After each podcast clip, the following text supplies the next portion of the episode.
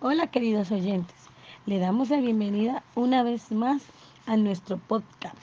Hoy hablaremos sobre sistemas de evaluación en la educación. Para esto tengo unas invitadas súper especiales, la cual cada una dará su percepción acerca de este tema. Iniciamos con Lady. Hola Lady, buenas. Buenas.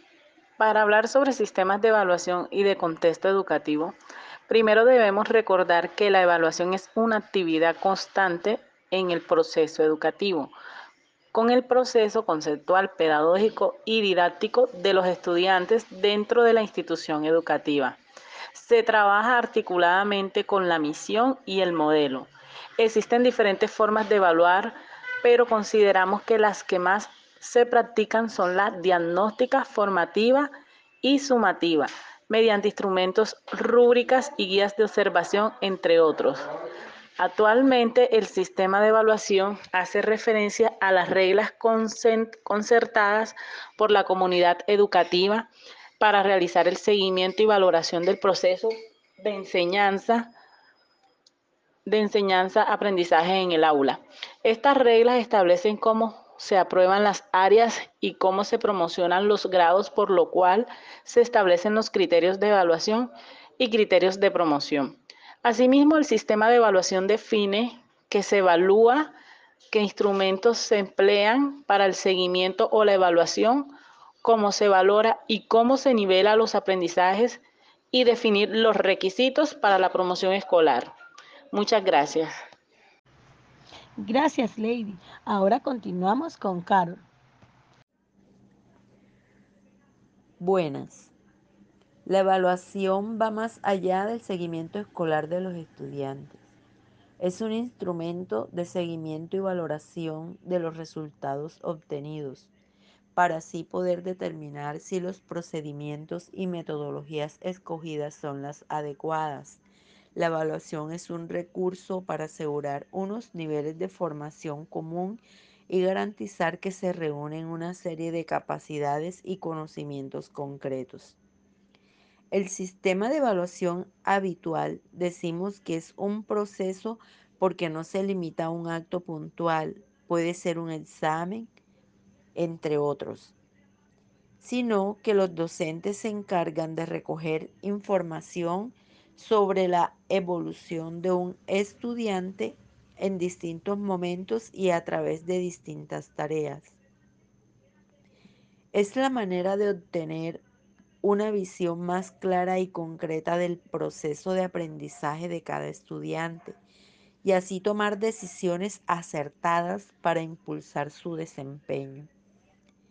El currículum de cada materia debe contener no solo objetivos, contenidos y metodología didáctica que se aplicará en el aula, sino también a los criterios de evaluación del grado de adquisición de competencia y logros adaptados a cada época educativa. Muchas gracias, Carol. Qué interesante. Ahora continuamos con Ángela. Buenas, para el momento de la aplicación, este lo podemos dividir en tres fases. La evaluación inicial, esta comienza al momento de la implementación del programa educativo con el objetivo de realizar la recolección de datos para poder hacer cambios, decidir los objetivos que se den o se puedan conseguir y saber al final si los resultados son satisfactorios o no también encontramos la evaluación procesual, en la cual se realiza una valoración a través de la recogida de datos de una manera sistemática en cada proceso de aprendizaje, siendo este de gran importancia dentro de la información educativa, donde permite la toma de decisiones para mejorar de cada uno de estos programas formativos. También encontramos la evaluación final. Esta se implementa al finalizar un periodo académico con la recogida de datos, identificando el cumplimiento de estos objetivos propuestos. Según el criterio de comparación, cualquier valoración se hace siempre comparando el objeto de evaluación con el patrón o el criterio. En este sentido podemos distinguir dos situaciones distintas.